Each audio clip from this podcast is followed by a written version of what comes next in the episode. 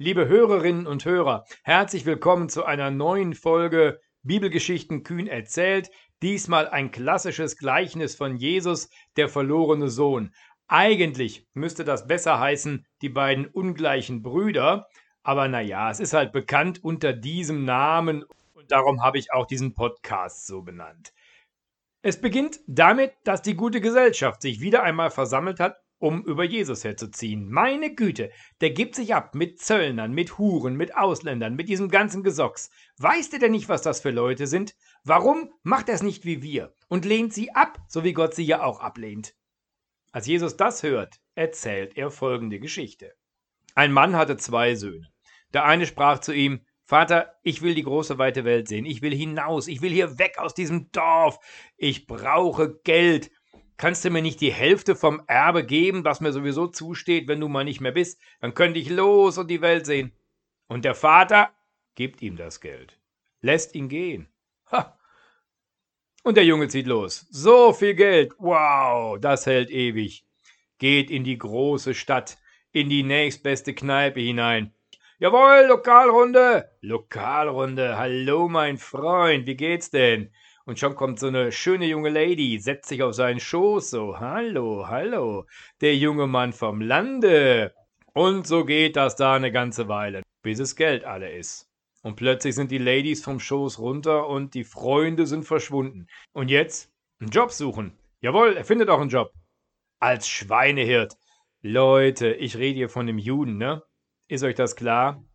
Ein Jude als Schweinehirt, das ist ungefähr das Schlimmste, was man sich vorstellen kann. Nein, es kommt noch dicker. Er hat Hunger. So großen Hunger, dass er gerne das Schweinefutter gegessen hätte. Aber das hatte ihm der Mann, bei dem er da arbeitete, ausdrücklich verboten.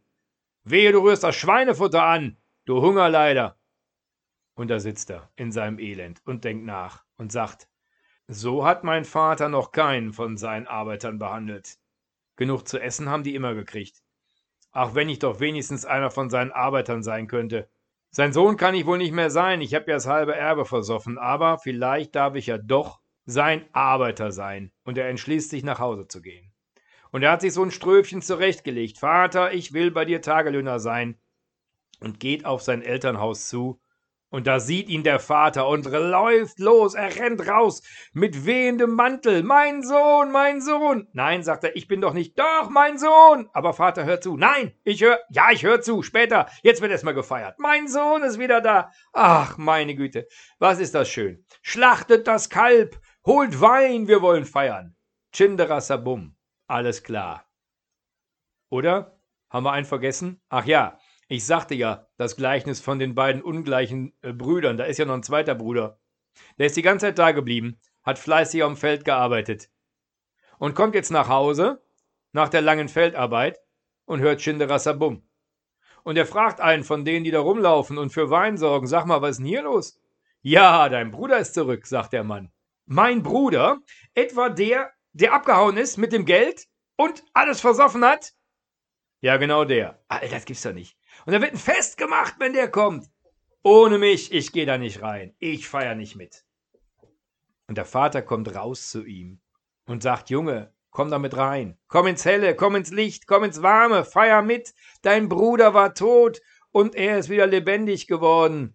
Komm doch bitte rein und freu dich mit mir. Und hier endet die Geschichte liebe Hörerinnen und Hörer, und das ist ja vollkommene Absicht von Jesus. Denn jetzt muss sich die gute Gesellschaft, die dazugehört hat, entscheiden, wie sie sich verhalten zu dieser großen Liebe, die der Vater zeigt. Ich möchte ja kühn erzählen, und deswegen erzähle ich mal, wie ich mir vorstelle, wie der Dialog zwischen Vater und Sohn weitergegangen ist.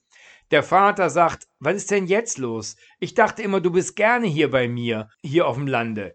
Ja, sagt er, Sohn, ich, ich bin gern hier auf dem Dorf. Ich habe hier meine Freunde und meine, meine Leute. Ich, naja, also warum, warum ärgerst du dich dann so? Naja, ich wollte ja auch mal feiern und das durfte ich nicht.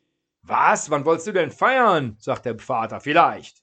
Vielleicht sagt er auch, nee, natürlich nicht, du nicht, aber kann ich mir nicht vorstellen bei dem Vater. Der sagt, wann, wann wolltest du denn feiern? Ja, so äh, theoretisch jetzt mal. Du hast doch immer gesagt, dir ist nicht so nach Feiern. Ja, stimmt schon. Ich bin nicht so ein Partyhengst da, feiern da mit irgendwelchen falschen Freunden und irgendwelchen Ladies, die nur mein Geld wollen. Das braucht doch kein Mensch. Also ich jedenfalls nicht. Genau, Mensch. Vor zehn Minuten hättest du doch noch gesagt, mein Leben ist das Beste, was ich haben kann. Ich bin zufrieden und glücklich. Und jetzt guckst du zu, wie ich einen anderen Lebensentwurf akzeptiere. Und schon machst du dein eigenes Leben madig? Mach das doch nicht. Komm rein. So, und jetzt wir. Kriegen wir das hin, uns darüber zu freuen, dass Gott auch andere Lebensentwürfe akzeptiert als unseren? Und gehen wir mit rein oder bleiben wir draußen? Auch unter dem Aspekt, sich mal zu überlegen, wer eigentlich der Glücklichere ist. Der, der draußen im Dunkeln steht und friert oder der, der reingeht ins Warme und mitfeiert